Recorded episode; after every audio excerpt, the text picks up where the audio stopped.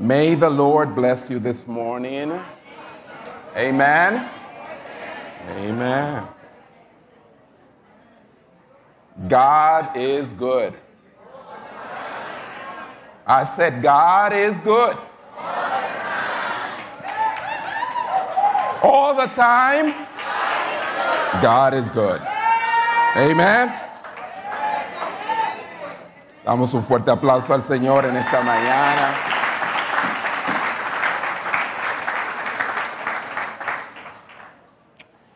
Pues vine rejuvenecido de unos cuantos días de aniversario.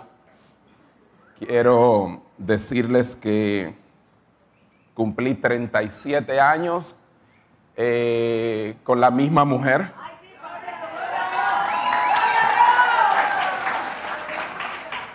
Marido de una sola mujer, como dice la palabra.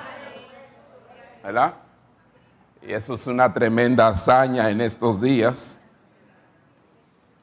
Ah, y el yugo ha sido ligero, suave. No deja de ser un yugo, pero todo depende de cómo uno pues se conduzca eh, y ha sido bueno.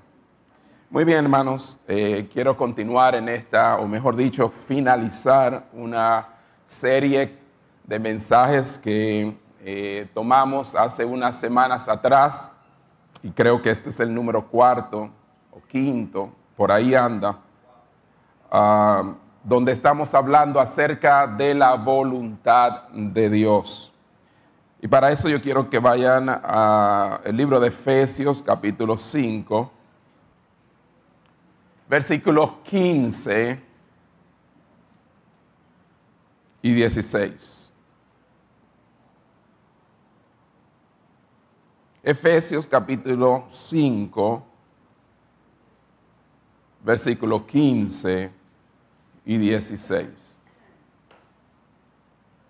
Lo voy a leer en eh, la nueva versión internacional primero y más luego entonces en la Reina Valera. Dice así la palabra de Dios. Así que tengan cuidado de su manera de vivir. No vivan como necios, sino como sabios, aprovechando al máximo cada momento oportuno, porque los días son buenos. No, han sido malos y continuarán así hasta que todo esto termine. En la Reina Valera, este mismo capítulo 5, versículo 15, 16, voy a llegar hasta el 17 leyendo, pues ahí introduce lo que es la voluntad de Dios. Dice así, mirad pues con diligencia cómo andéis no como necios, sino como sabios, aprovechando bien el tiempo, porque los días son malos. Entonces aquí viene la partecita que introduce y nos muestra que está hablando realmente de la voluntad del Señor. Por tanto, no seáis insensatos, sino entendidos de cuál sea la voluntad del Señor. Y muchas veces pues leemos estos versículos 15 al 16 separados de este versículo 17 y no nos damos cuenta que el apóstol realmente está hablando acerca de la necesidad de vivir sabiamente para así poder hacer la voluntad del Señor. Amén. En episodios anteriores, Hablando acerca de la toma de decisión, presentamos dos principios. Y no sé si ustedes se acuerdan, le voy a refrescar la memoria, pues saltamos un domingo, el domingo pasado, y nos seguimos eh, la secuencia y hoy la retomamos. Pues el primer principio es cuando Dios ordena algo y está de manera explícita ahí en la Biblia claramente, lo que tenemos que hacer es que obedecer. Simple y llanamente obedezca. No trate de buscarle la vuelta al asunto, lo dice ahí claramente. La voluntad del Señor es vuestra santificación. La voluntad del Señor es que demos gracias a Dios en todo. Que nos apartemos de qué? De esto, de aquello, maledicencia y cuántas cosas más. Bueno, lo dice claro, o sea que lo ordena. Cuando vemos claramente que Dios ordena algo, entonces debemos obedecer. Es el principio de la obediencia. El segundo principio que vimos fue cuando no hay una orden, cuando realmente no hay un mandamiento sobre algo, Dios nos da la libertad de qué? De escoger. Cuando no hay un mandamiento, hay algo que usted dice, pero yo no lo encuentro en la palabra, ¿qué debo decidir? Y entonces, sencillamente Dios nos da la libertad de escoger. Aún dentro de esa libertad, pues hablamos acerca de que hay límites, porque no hay libertad sin límites. Y cuando la libertad no tiene límites, entonces se convierte en libertinaje. Pues, teniendo todo eso claro, la otra cara de la moneda de la libertad sencillamente es la responsabilidad. Diga conmigo responsabilidad. Responsabilidad. Si Dios no va a dictar cada elección nuestra, y de hecho Él no nos dicta cada decisión que debemos tomar. Si usted está esperando que Dios allá arriba le diga, haz esto, haz, no, no lo va a encontrar. ¿Ve? De ninguna manera, si Dios no va a dictar cada elección nuestra, entonces los creyentes no solo somos libres para elegir, sino que también estamos obligados a elegir. No es un asunto que usted quiere o no. La vida se trata de decisiones. Entonces usted está obligado, tiene una responsabilidad como ente, como persona pensante, que razona, elija, decídase. Bien, porque es su responsabilidad. No, Dios todavía es que no, sobre eso no te va a dictar qué es lo que tienes que hacer. Tienes que decidir elegir, escoger. ¿Bien? Entonces, la gran pregunta en cuanto a esas circunstancias en las cuales me encuentro con la obligación y responsabilidad de elección. ¿Ve? Porque es que es que eso, bueno, hablamos la semana anterior, ¿verdad? en el mensaje anterior y presentamos el caso del de, eh, casamiento. ¿Con quién me voy a casar? Y muchas veces las diferentes opciones que hay. ¿Ve? Hablamos acerca del vehículo como ejemplos de decisiones muchas veces que debemos tomar. Pues déjeme decirle, muchas personas eh, lo que hacen es que procuran sentir quizás paz sobre una decisión X. Óigame, es verdad que hay momentos en los cuales uno siente cierta paz sobre algo, pero esa paz no necesariamente es algo en lo cual podamos depender y confiar totalmente. Hello. Mucha gente que sienten bastante paz siéndole infiel a su esposa. No, no, no, esto es de Dios, porque tú sabes el matrimonio que yo estoy llevando, es del mismo... Esta relación sí, esto es de Dios. Por eso es que no, no, sigamos, el Señor nos va a abrir la puerta y no vamos a... es, es que por más paz que tú sientas, esa paz no proviene de Dios. Entonces está la, la- la pregunta, ¿la paz que siento es de Dios no es de Dios? No, no, es que las decisiones no la podemos basar en la paz. Porque engañoso es el corazón.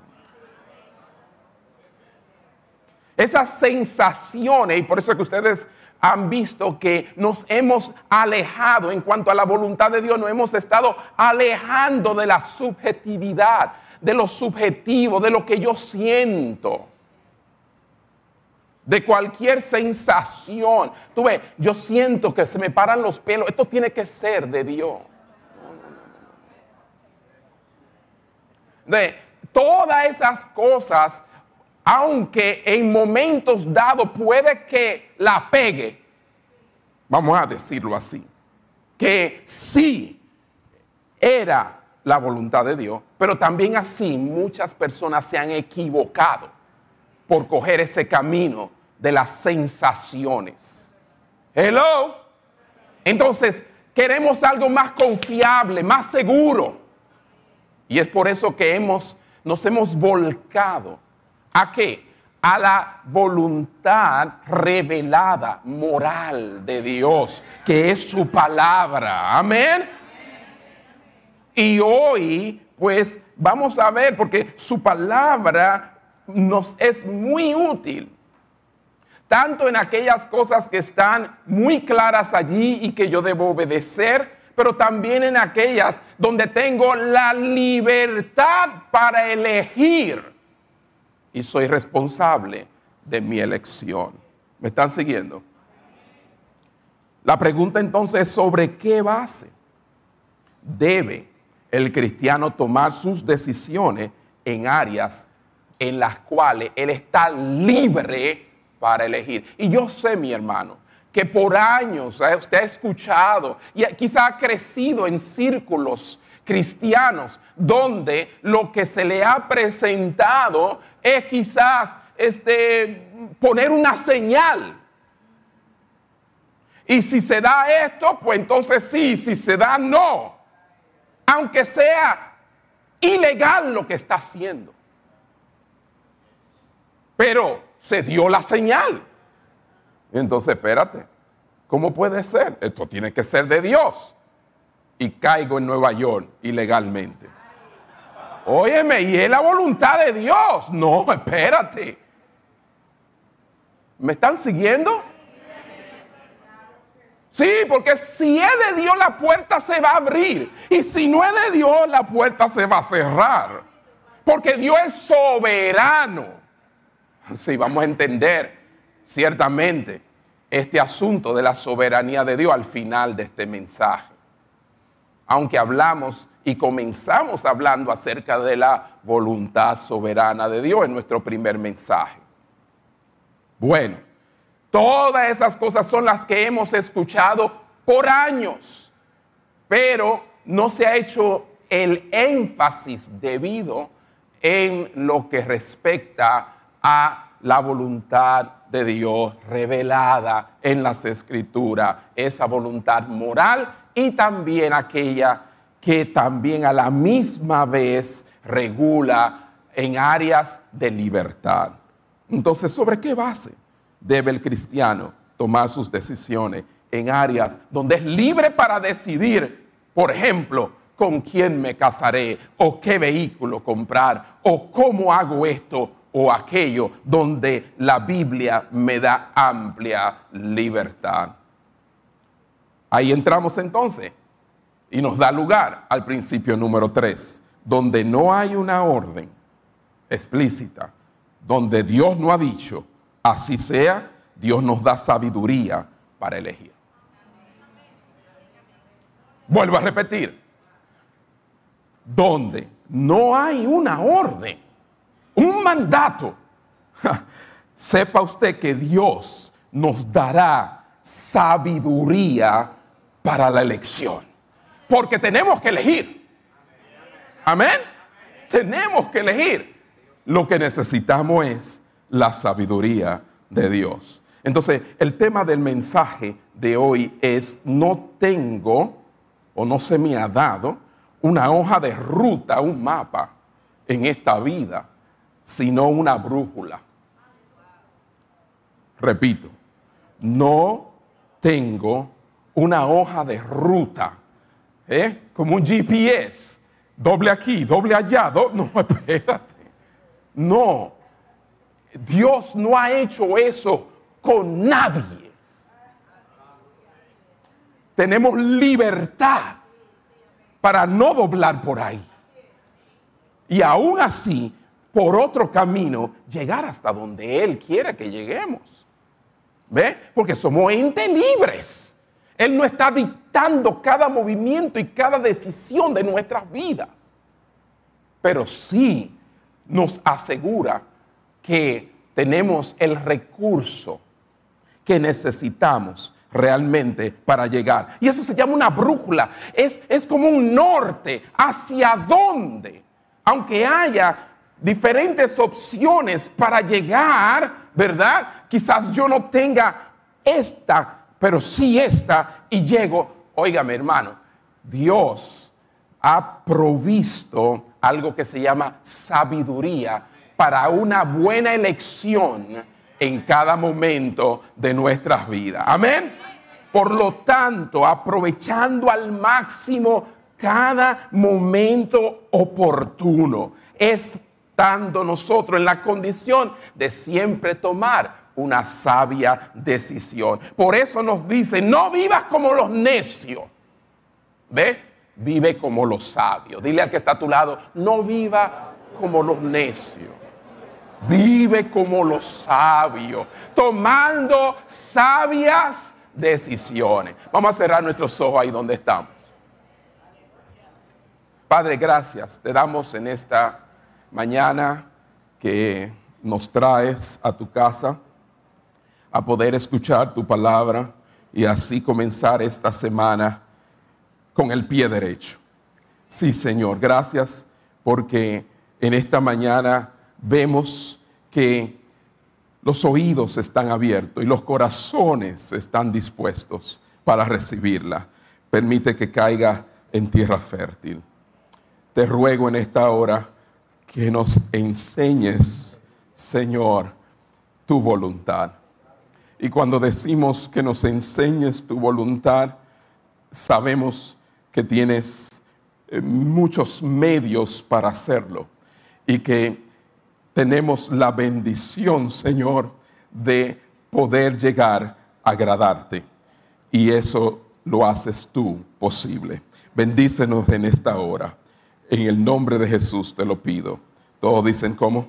Amén. Muy bien, repito el tema, no tengo una hoja de ruta, no tengo un mapa donde me dice así, así. Porque hay, gente que sí piensa que el cristiano de alguna manera para la mínima cosa hay esa elección que es dictada por el mismo Dios. Bueno, usted, si usted tiene una conexión así, mi hermano, Dios le bendiga. Pero este, ni Moisés ni, ninguno de los grandes hombres de Dios tuvieron esa conexión que tiene usted. Eh, el Señor lo bendiga otra vez. La verdad que sí. Este, pues, e, eso no es lo que nos enseña la palabra. Donde no hay una orden de parte de Dios, Dios nos da sabiduría para elegir.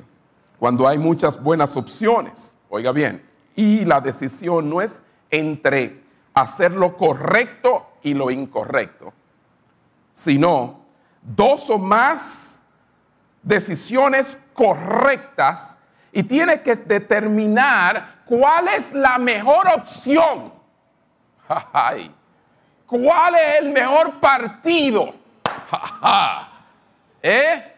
Ahí es que está el problema. Y ahí es que entra el tercer principio, el principio de la sabiduría. Diga conmigo, sabiduría.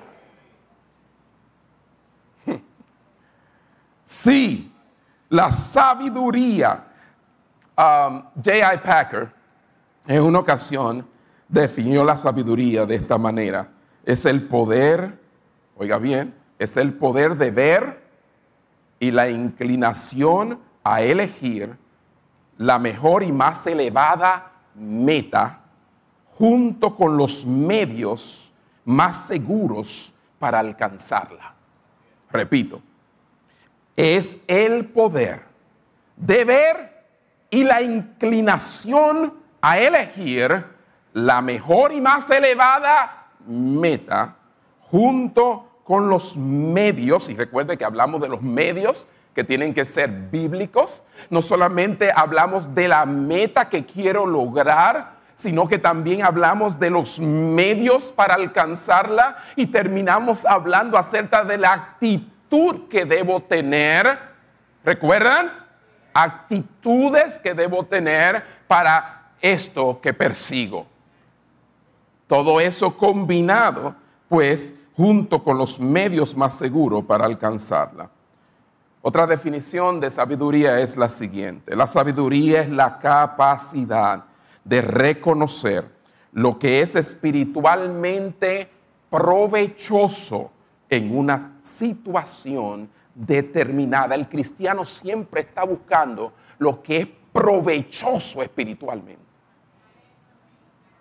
No hacer nada, aunque sea algo, entre comillas, secular, que vaya a entorpecer ¿eh?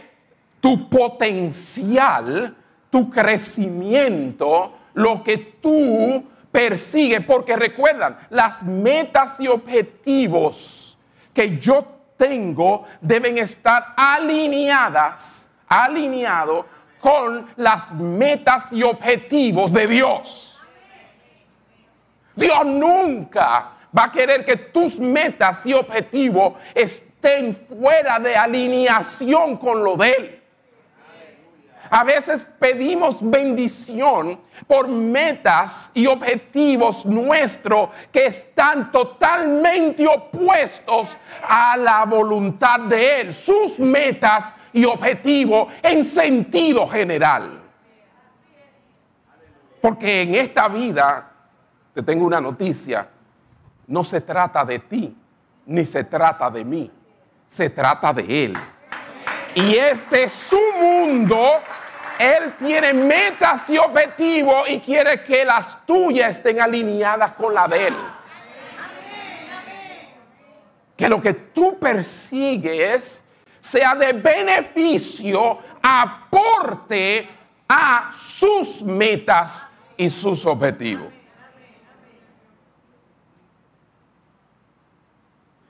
Generalmente la gente vive de manera egoísta, solamente pensando en sí mismo. Y en el día a día, y en el sobrevivir, y en esto y aquello, sin considerar en lo absoluto cuáles son, Dios mío, tus metas y objetivos. De modo general y de modo también particular para mi vida. Pero bueno, entendiendo eso, podemos hallar en las escrituras que los apóstoles modelaron este principio.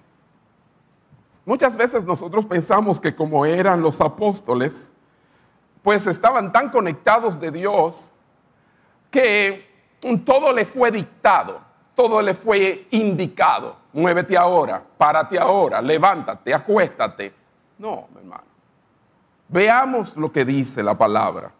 Primera de Tesalonicenses capítulo 3, versículo 1. El apóstol dice, por tanto, cuando ya no pudimos soportarlo más, una situación donde se encontraron y dice, y si quiere leer el contexto y saber de ello, pues anote la cita y pueda, como los verianos, estudiarlo en casa, pero dice, por tanto, cuando ya no pudimos soportarlo más, dice, pensamos que era mejor quedarnos solos en Atenas. Pensamos que era mejor, lo mejor. Interesante. ¿Quién está hablando? El apóstol Pablo dice, llegamos pensamos, usaron su mente y llegaron a la conclusión de que era mejor quedarse solo en Atenas. No dice que Dios le dijo que se quedaran en Atenas, sino que tomaron una decisión.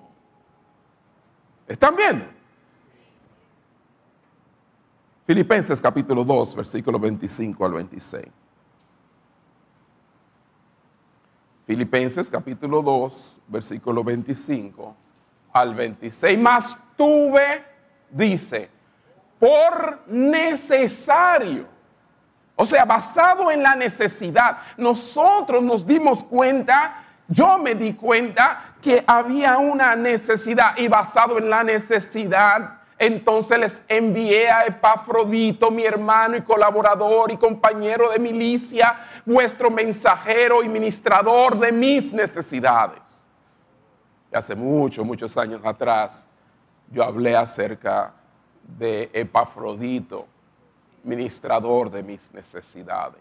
Pero bueno, Dice, porque él tenía gran deseo de veros a todos vosotros y gravemente se angustió porque habíais oído que había enfermado. Pero lo que nos interesa ver es que eh, el apóstol dice, más tuve por necesario, el versículo 25. Sí, mas tuve por necesario. Basado en la necesidad tomamos una decisión. Él no dice, Dios me dijo que les enviara Epafrodito. No había una necesidad, pensamos, determinamos, llegamos a la conclusión de que era necesario enviarle a Epafroditos. Primera Corintios capítulo 16 versículos 3 y 4. Y leemos de la nueva versión internacional. Primera Corintios capítulo 16, versículos 3 y 4. Luego, cuando llegué,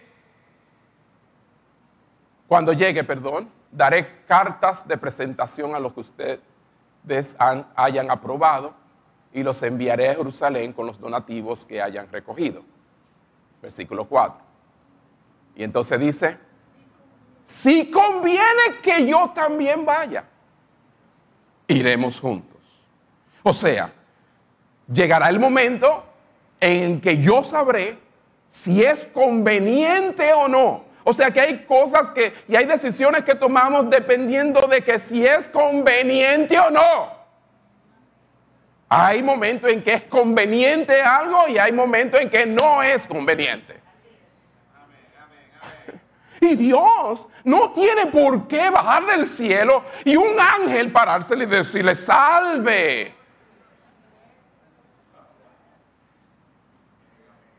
No, no hay necesidad de eso. Ahora, para decirle a una jovencita virgen que está embarazada y más luego revelársele en, sueños a, un, a aquel que la iba a tomar como esposo, claro. Hay cosas que debemos nosotros simple y llanamente, responsablemente, con sabiduría, elegir, decidir. Y eso es lo que hacen los apóstoles. Y él dice, si conviene que yo también vaya. Hechos capítulo 6, versículo 2 al 4.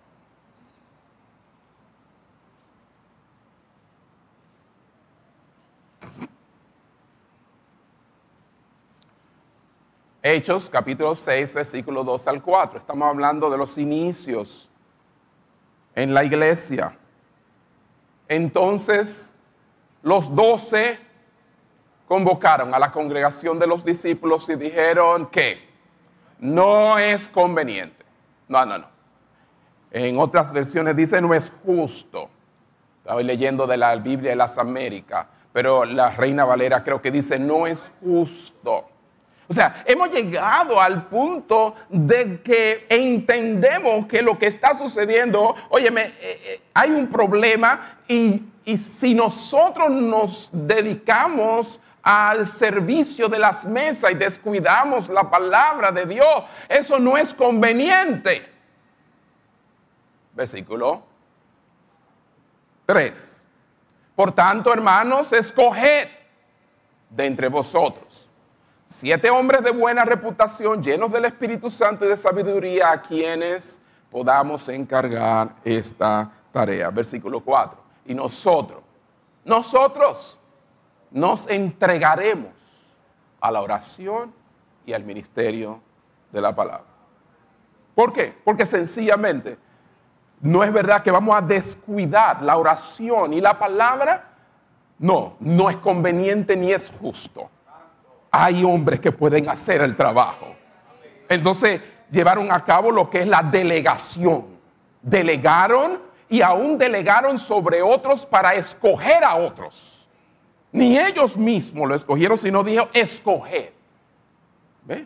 O sea, está claro que Dios nos da bastante libertad de elección. ¿Cuántos dicen amén? Y ustedes yo sé que están ansiosos por saber, y bueno, ¿y a dónde entra Dios? ¿Verdad? En todo esto. Porque yo elijo, elijo, elijo, elijo, yo, yo, yo, yo, no, aguántese. Sí, estaba hablando de sabiduría, ¿verdad? Pero no es mi sabiduría, es la sabiduría de Dios. Y ya pronto veremos. En el libro de Tito, la carta a Tito, Pastor Tito, capítulo 3, versículo 12. Y este es el último ejemplo dentro de este marco. Dice, cuando envié a ti a Artemas o a Tíquico, cuando envié a ti, me estoy comiendo hasta los acentos. Cuando envía a ti a Artemas y a Tíquico, cuando envíe, apresúrate a venir a mí en Nicópolis, porque allí, allí en Nicópolis, he determinado. ¿Quién determinó eso? Pablo. Determinó algo. Usted dice, sí, sí, detrás de todo eso eh, tiene que haber una voz. ¿Ve? Usted está leyendo en el texto, no está haciendo exégesis, no está realmente interpretando correctamente. Simple y llanamente dice, allí he determinado pasar el invierno. Pero él era un hombre de oración, nadie está diciendo que no. ¿Estaba siendo guiado por Dios? Claro que sí pero es basado en algo que se llama sabiduría. Diga conmigo sabiduría. Algo que hace mucha falta en estos días. Sabiduría de Dios. Nos dejamos llevar más por la situación, las emociones, eh, esto, aquello, lo otro, una palabra profética. Cuando Dios no ha dado la libertad de elección. No hay que salir donde un profeta para saber. Eso no es lo que dice la palabra. Determina, analiza, piensa, usa tu mente. ¿Ve? Porque tú eres responsable de elegir. ¿Ve? Cuando éramos niños, pensábamos como niños actuábamos como niños. Le preguntaba a mi papá esto, aquello, lo otro, a mi mamá, pero ya maduro, ¿ve? No es que no sea necesario muchas veces tener la asistencia de mis padres y su consejo, como veremos más luego de los consejeros, pero ya soy maduro. Debo elegir. Por eso fue que los otros días creo que estábamos hablando acerca de eso mismo. Déjalo que elija, que aprenda, que cometa errores.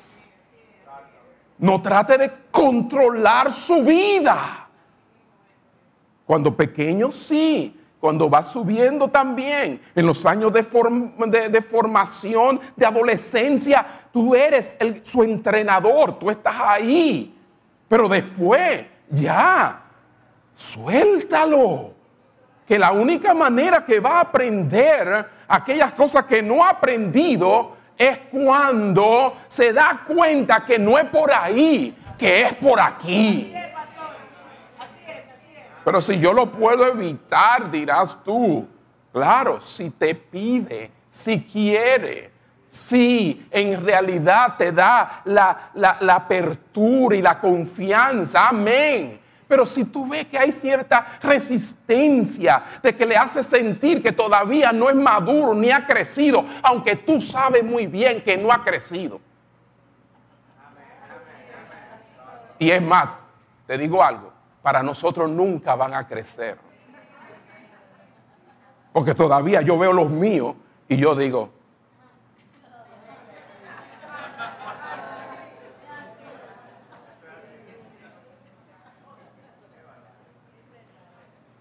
¿Ve?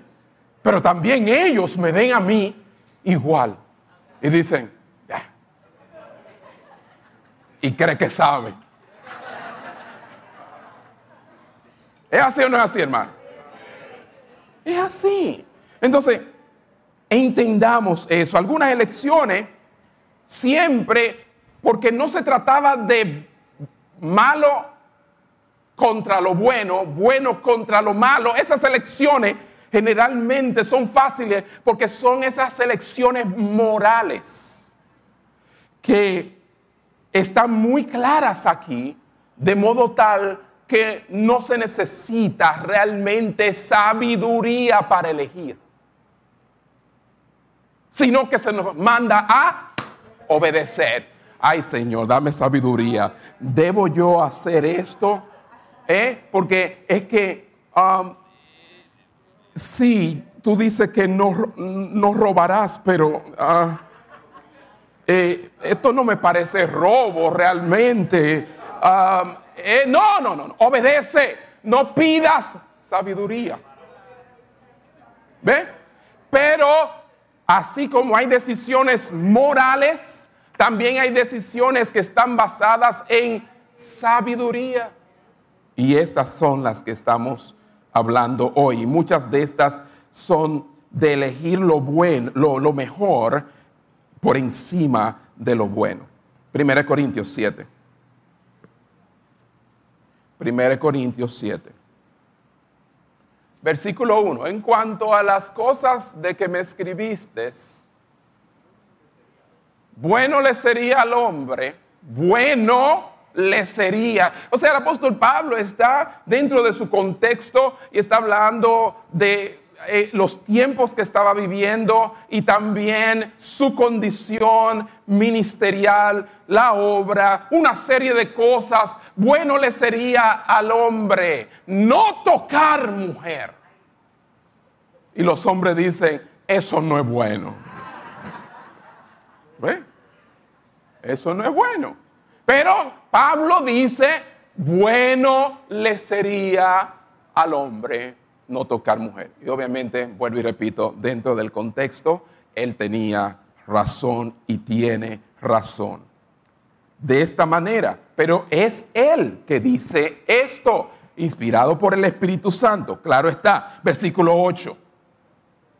Digo pues a los solteros y a las viudas qué bueno les fuera quedarse como yo. Ah, ese es otro versículo que nadie dice amén. ¿Ve?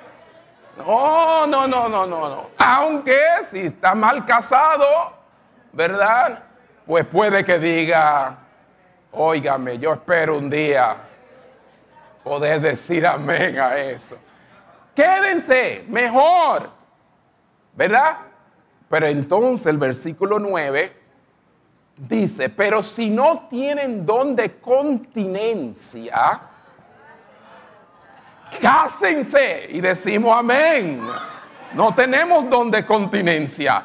Cásense, pues mejores. Y ven, bueno le fuera, bueno sería, contrarrestado con algo mejor. Entonces él ve que si no hay don de continencia, ya deja de ser la elección la primera, que es buena, sino que la segunda es mejor que la primera. En ese contexto de incontinencia. Por lo tanto, cásense, pues mejor es casarse que estarse quemando. Amén. ¿Entendieron, hermano? Entonces, unas son buenas, otras son mejores. En las elecciones muchas veces nos vamos a encontrar entre buenas elecciones, pero mejores elecciones. No quiere decir que si usted se va por la buena, estará mal. No, de ninguna manera. Dios le ha dado la libertad. Recuerde, esto es en el amplio gama de libertad de elección y decisiones, donde hay muchas buenas y hay otras que son mejores. El hecho de que usted tome la buena y no la mejor, bueno, obviamente se está perdiendo de lo mejor, pero no quiere decir que por eso ha fallado en la elección según la voluntad de Dios. Porque es Dios que dice, ahí está abierto el campo para elegir. Entonces, estas decisiones tienen algo en común, todas, ya que no fueron determinadas por la voluntad moral de Dios, califican dentro de lo que llamamos la libertad de elección. Amén. Y obviamente hay un estándar. Ahora bien, hay una pregunta. ¿Y dónde se encuentra el tipo de sabiduría necesaria para tomar decisiones? Esa es la más importante pregunta que puedas hacer. Sí, y en estos, esta semana hemos estado eh, trabajando con la iglesia. Por eso ven que los mensajes son más para la iglesia, porque lo que queremos es agradar a Dios. Como creyente queremos tomar decisiones según la voluntad de Él. Y muchas de estas decisiones están reveladas en la palabra de Dios, pero otras no. Y yo debo saber cómo manejarme. Amén. Proverbios capítulo 2, versículo 6. Proverbios capítulo 2, versículo 6.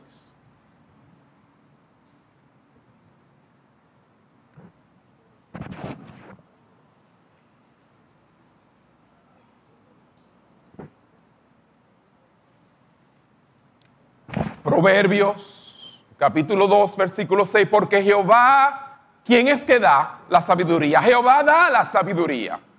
Y de su boca viene el conocimiento y la inteligencia. Él es la fuente. De él proviene. Dice, Jehová da la sabiduría y de su boca viene el conocimiento y la inteligencia. En Romanos capítulo 11, versículo 33. Si queremos sabiduría en plenitud, la palabra de Dios nos dice que están en Él. Dice, oh profundidad, oh profundidad de las riquezas riquezas de la sabiduría y de la ciencia de Dios. Riquezas de sabiduría y de la ciencia de Dios. Cuán insondables son sus juicios e inescrutables sus caminos. O sea que esta, esta sabiduría, hermano, no se imparte a cualquiera. Tenemos que tener esto claro. Sí, están en Dios provienen de Él, salen de su boca, sí, pero no se imparten a cualquiera, se concede solo a los que la valoran lo suficiente como para perseguirla. Y hay gente que no está persiguiendo la sabiduría de Dios. La sabiduría de este mundo sí. La sabiduría animal, diabólica, como dice el apóstol, sí pero no la sabiduría que viene de lo alto, la sabiduría de Dios. ni aún muchas veces la consideran. La mayoría de las decisiones que tomamos a diario entran dentro del campo de la libertad de decisión. Pero muy pocas veces, como dicen los gringos, seldom, muy pocas veces nosotros buscamos la sabiduría de Dios para dichas decisiones. Hermanos míos, en Proverbios capítulo 2, versículos 4 y 5. Dice, si como a la plata la buscares, hablando de la sabiduría, y la escudriñares como a tesoros. Oiga, entonces, solamente entonces, cuando tú la busques de esa manera, entenderás el temor de Jehová y hallarás el conocimiento de Dios. Y ponme ese versículo de nuevo, el versículo 4, otra vez, porque compara la búsqueda como nosotros buscamos la plata. Y claro, ahí está hablando de un metal, pero nosotros al dinero le llamamos ¿cómo? Plata. ¿Ah? Pero ¿cuántos no se esfuerzan para buscar la plata a donde esté cada día? Así es. Pero qué tan poco interesado muchas veces, yo te exhorto hoy, interésate por buscar la sabiduría para tomar tus decisiones libres de la manera que tú buscas el pan de cada día, hermano, la plata para proveer a tu familia. Hoy más que nunca, los días son malos. Aprovecha cada oportunidad. Es lo que dice el apóstol para tomar decisiones sabias, andar como los sabios, no como los necios que sus ojos se van tras la vanidad de esta vida. Toman decisiones basado quizás en lo que el otro o tiene o ha adquirido o ha hecho. Hello. Dios te habla en este día y te dice busca, busca la sabiduría de esa manera, como quien busca un tesoro capítulo 8, versículo 17 de Proverbios. Proverbios capítulo 8, versículo 17.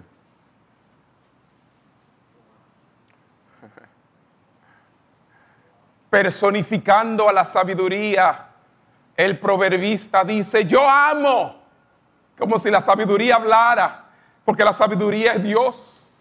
Claro que habla estuvo con Dios en el principio. Dice, yo amo a los que me aman y me hallan. Me hallan los que temprano me buscan. Aleluya. Y qué bueno, y podremos tomarle ese versículo de manera literal, claro está, aunque no está para interpretarse de manera literal. ¿Y qué usted quiere decir con eso, pastor? Que no está hablando de temprano, cronológicamente hablando en cuanto a tiempo, sino prioridad.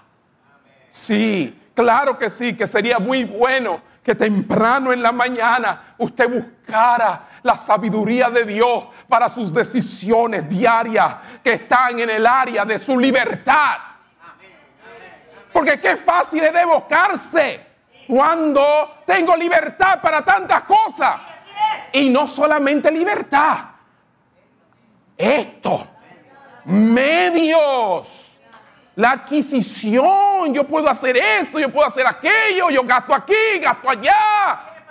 Porque me entró tanto de repente. Pero no nos acordamos del tiempo cuando no estábamos trabajando cuando teníamos escasez, sino ahora que tenemos para gastar y malgastar.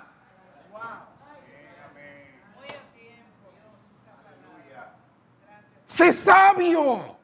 Anda como una persona sabia, aun cuando tengas el poder adquisitivo. Amén. Nada ha cambiado. Antes tú no tenías, ahora tienes. Nada ha cambiado. El dinero no es lo que te hace sabio. Es la sabiduría de Dios.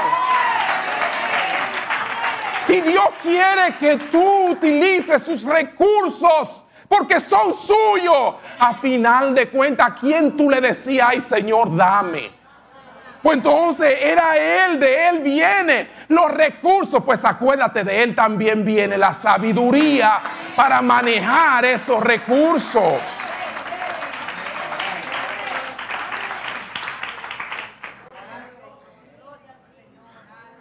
Cuando era poco, un presupuesto.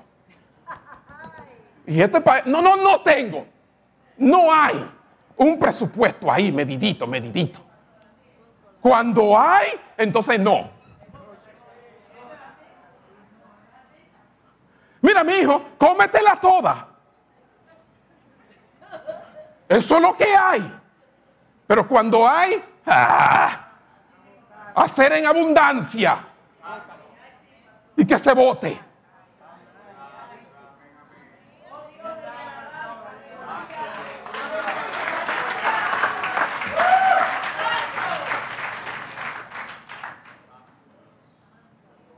Porque claramente nosotros no podemos hallar un versículo así como para decir, esta es la voluntad de Dios con respecto a esto. Claro, porque la palabra de Dios no es un mapa, es una brújula. Aunque mucho se ha hablado, sí, es un mapa, eh, nos encamina hacia el cielo, eso eh, nos da cómo llegar, sí. Pero para la vida diaria hay tantas cosas que están involucradas que nosotros tenemos que saber estos principios para poder ser guiados. Y este es el principio final, el de la sabiduría. ¿Están aquí todavía? Esta sabiduría entonces no se imparte a cualquiera, se concede a los que la valoran lo suficiente y la buscan, ¿verdad? Ah, para encontrar un tesoro es importante saber a dónde buscar. Y la sabiduría de Dios. La sabiduría de Dios está mediada por varias fuentes, o sea, llegamos a ella por varias fuentes. Número uno, la búsqueda de la sabiduría comienza pidiéndola. Usted dirá, pero qué sencillo. No, qué difícil. ¿Cómo que qué difícil, pastor? Sí, qué difícil. Porque generalmente la pedimos para salir del enrollo. Pero no la pedimos para la decisión antes de meternos en eso que nos metimos.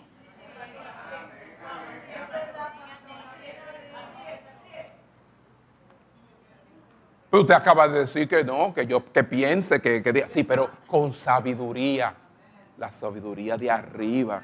Entonces se requiere de la oración, pídasela a Él.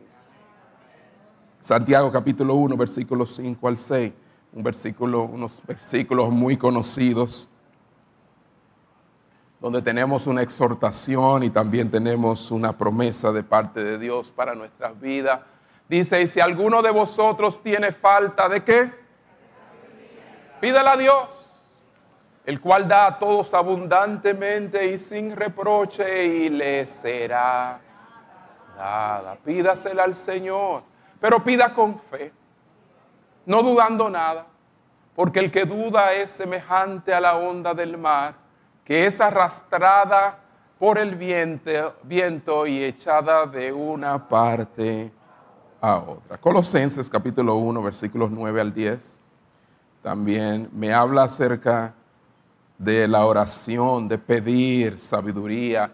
Cuando el apóstol Pablo dice, por lo cual también nosotros, desde el día que lo oímos, no cesamos de orar por vosotros y de pedir que seáis llenos del conocimiento de su voluntad Que seáis llenos de qué? De pedir que seáis llenos del conocimiento de qué? De su voluntad. Pida, pida ser lleno del conocimiento de lo que Dios quiere. Eso se llama sabiduría en toda, ¿qué? Sabiduría e inteligencia espiritual. O sea que aunque la búsqueda de la sabiduría es objetiva, no es impersonal. No hay una persona involucrada en mis decisiones libres. No son tan libres. Porque aún que Él me da libertad de elección entre cosas que una puede que sea buena y la otra mejor, aún así yo pido sabiduría de parte de Dios para la elección. No quiere decir que Él me dicta qué debo hacer, pero de alguna manera influye e inclina mi decisión. Dios mismo está involucrado durante el proceso y Él otorga sabiduría. No sé cómo, pero lo hace. Sabiduría a quienes la pidan. Número dos, aparte de pedirla, vea la palabra. No olvide esto. Puede que tú creas que no está aquí y está aquí. La palabra revelada, sí, Salmo 119, versículo 97 y 100, al 100. Salmos 119, versículo 97 al 100. Decía el salmista, oh, cuánto amo yo tu ley. Todo el día es ella mi meditación. Me has hecho qué? Más sabio que mis enemigos con tus mandamientos. O sea que a través de los mandamientos viene la sabiduría, porque siempre están conmigo. Más que todos mis enseñadores he entendido, porque tu testimonio son mi meditación. Más que los viejos he entendido. Esto no es por edad. Usted sabe los viejos que viven haciendo, cometiendo errores. Esto no, esto no es por edad. No te creas que porque ya tú tienes unos añitos, bueno, tú no tienes nada que enseñarme. No, no, no. Realmente el entendimiento, la sabiduría, la buena elección no viene por ser viejo, más que los viejos he entendido por qué, porque he guardado tus mandamientos. O sea que la sabiduría es revelada por la palabra de Dios. Y aunque no todas las decisiones están determinadas por la voluntad moral de Dios, todas están de algún modo, como dijimos en mensajes anteriores, reguladas por la palabra de Dios. Amén. Otra cosa a hacer es y la manera de hallar otra fuente es investigación externa. Investigue. Pero son cosas tan elementales, pastor. Claro que sí. Que no debiera, pero nosotros nos lanzamos a veces a cosas sin investigar. Ay, pero tú no sabes que esta medicina, ay, lo cura todo. Y dale, dale, dale. Bueno, investiga. ¿Ah? Ten cuidado, investiga. No te, ah, porque, porque sea popular, porque esté de moda, porque eso es lo que se está haciendo. Investiga. Bueno, ah, todo el mundo ahora mismo está, está estericado. Eh, eh, eh, esto es lo que ahora anda. Investiga. Ve a ver. Porque ahora mismo no hay aparentemente daños ah, que visible en el momento, pero óyeme. Además de eso, vete a la palabra, a ver qué te dice. La, no, la palabra no habla de eso. ¿Cómo? Claro, no, no, no, está la palabra Botox. Claro que no. Esto es algo que usted va, esto es algo que usted va, va a encontrar hoy en día. Pero te habla de, este afán, de esta insatisfacción, de, estas preocupaciones, que son cosas que como quiera, tarde o temprano, y usted diría, bueno, es mejor tarde que temprano, pero no, es que Ahora tú debes estar ocupado en otra cosa.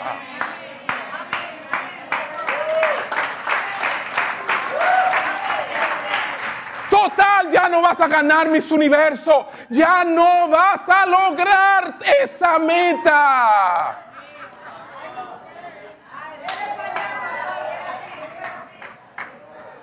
Es que de esa manera mantengo a mi esposo mirándome a quién dijo. Mientras haya mujeres, los ojos de él se le van a ir. Y tendrá que hacer como Job volverlo de nuevo a ubicar.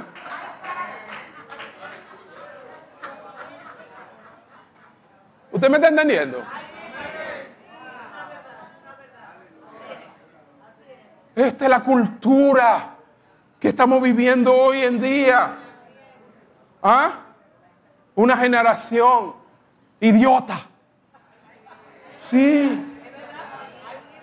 Sí, le hace el libro de Agustín Laje, Generación Idiota. Bueno. Antes de tomar la decisión, Nehemías, de reconstruir los muros, investigó, fue de noche, observó todo, dijo esto, aquello, analizó, investigó. ¿Se recuerdan? Antes de Josué entrar a la tierra, envió dos espías, agentes secretos de inteligencia, y los mete allá a ver cómo que vamos, qué estrategia vamos a utilizar. Siéntese a investigar. No tome decisiones así a la ligera. Investigue de qué familia viene. No, no, es que tiene ojitos lindos y, ese cuerpecito. Y no, averigua, ve cuál es el linaje, de dónde viene. ¿Cómo es su pasado? No, pero su pasado no determina su presente y su futuro, pero sí habla mucho.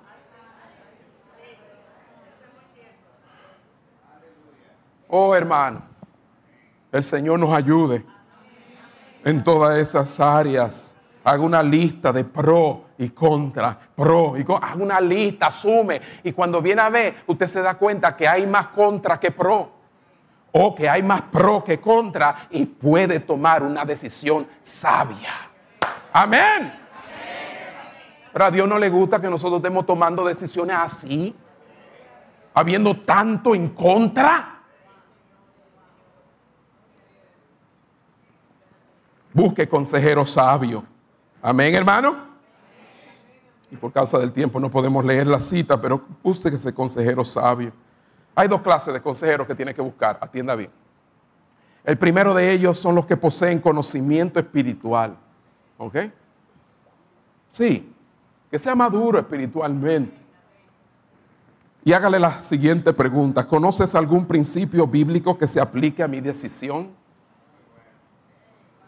Oiga, que no dije ¿Conoces algún mandamiento bíblico? No, porque estamos hablando del área de libertad.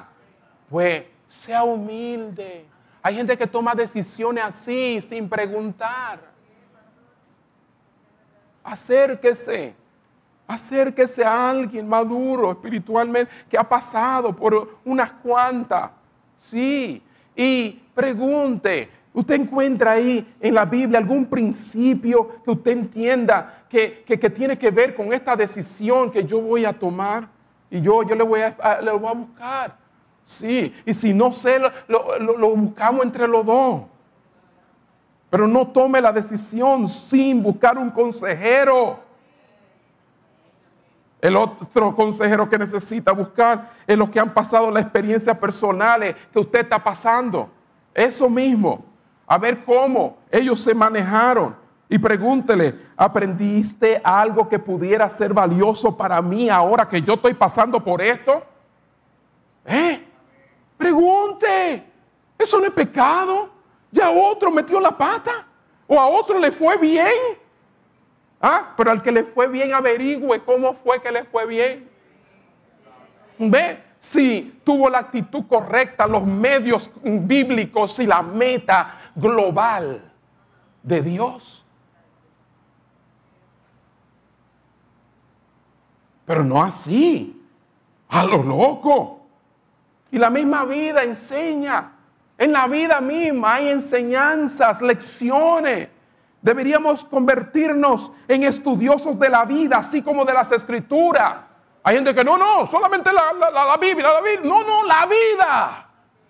La vida enseña mucho. Claro. O si no, el proverbista no hubiese dicho, mira las hormigas. ¿De dónde son las hormigas? De la vida. Mira las hormigas que tienen un cerebro más pequeño que el tuyo. Y cuando es verano, ahorran. Y hoy tú estás viviendo tu verano. Ahorra. Para que cuando llegue el invierno, como la hormiga, tú tengas con qué sustentarte. Así es, así es, así es, así es, pastor.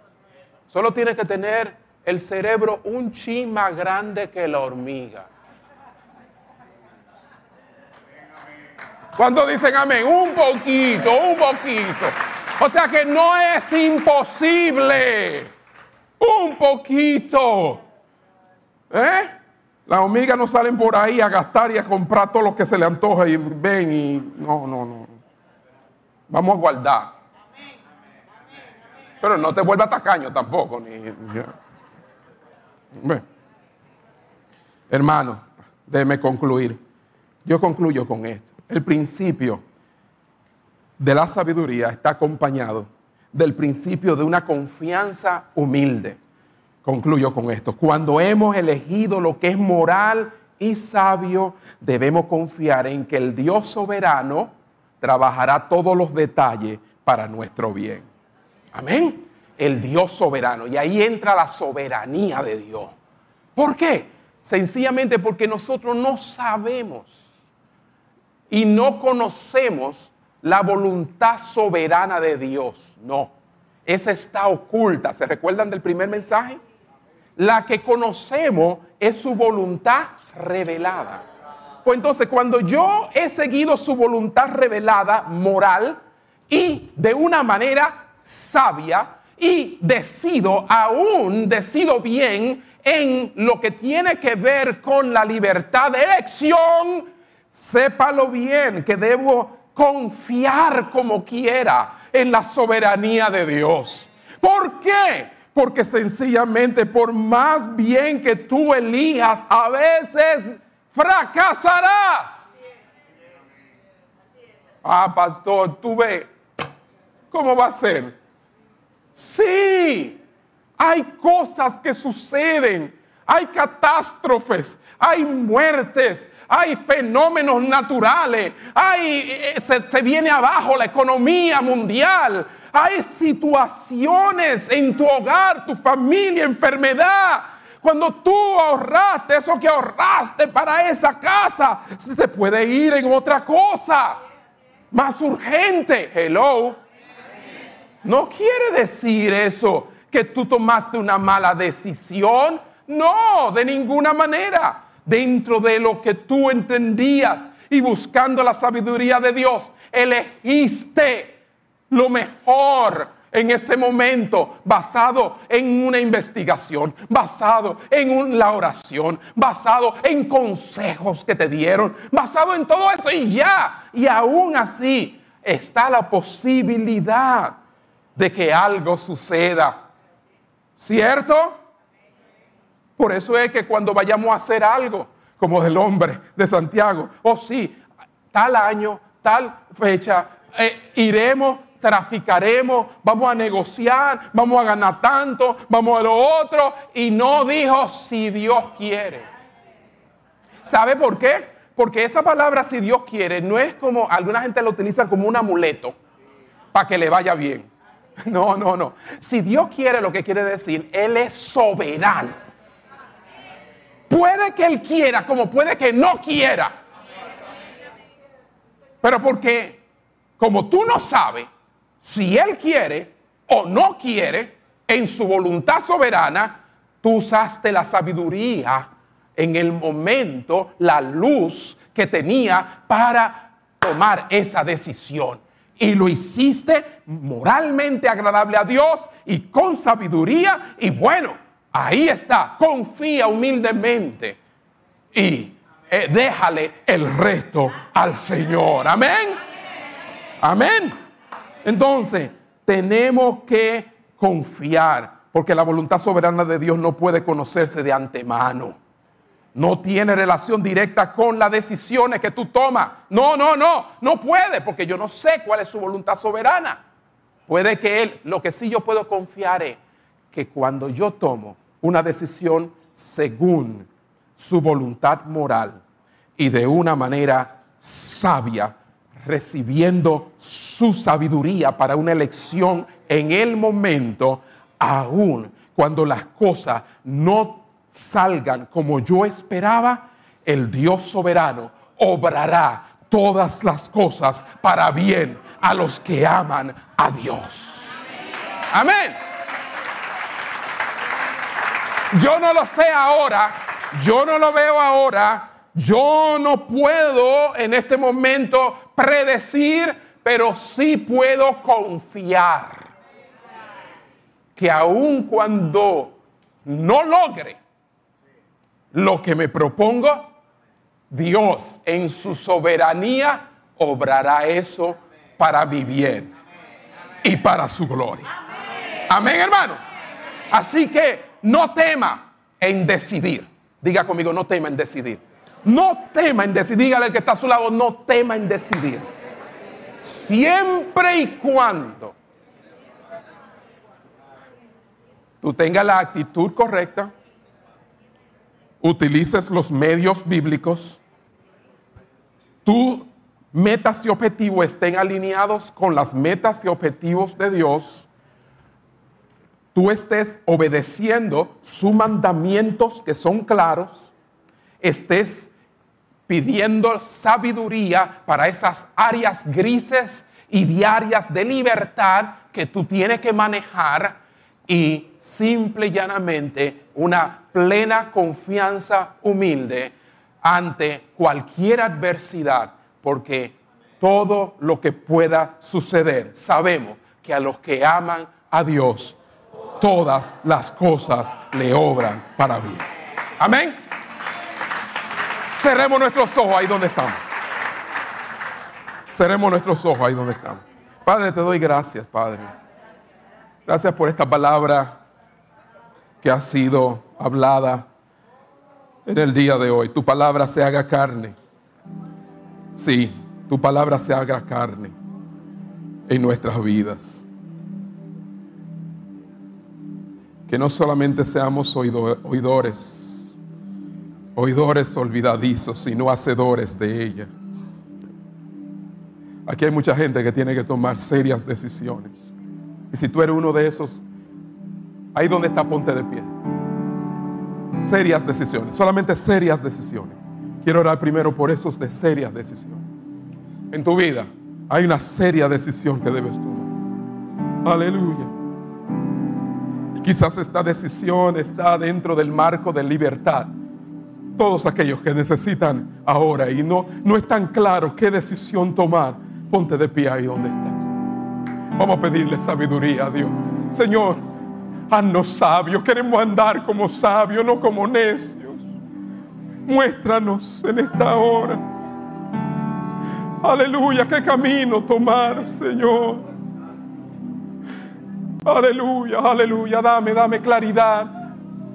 Oh Padre, oh Señor, tú dices que te pidamos sabiduría a ti, que tú la das sin reproche.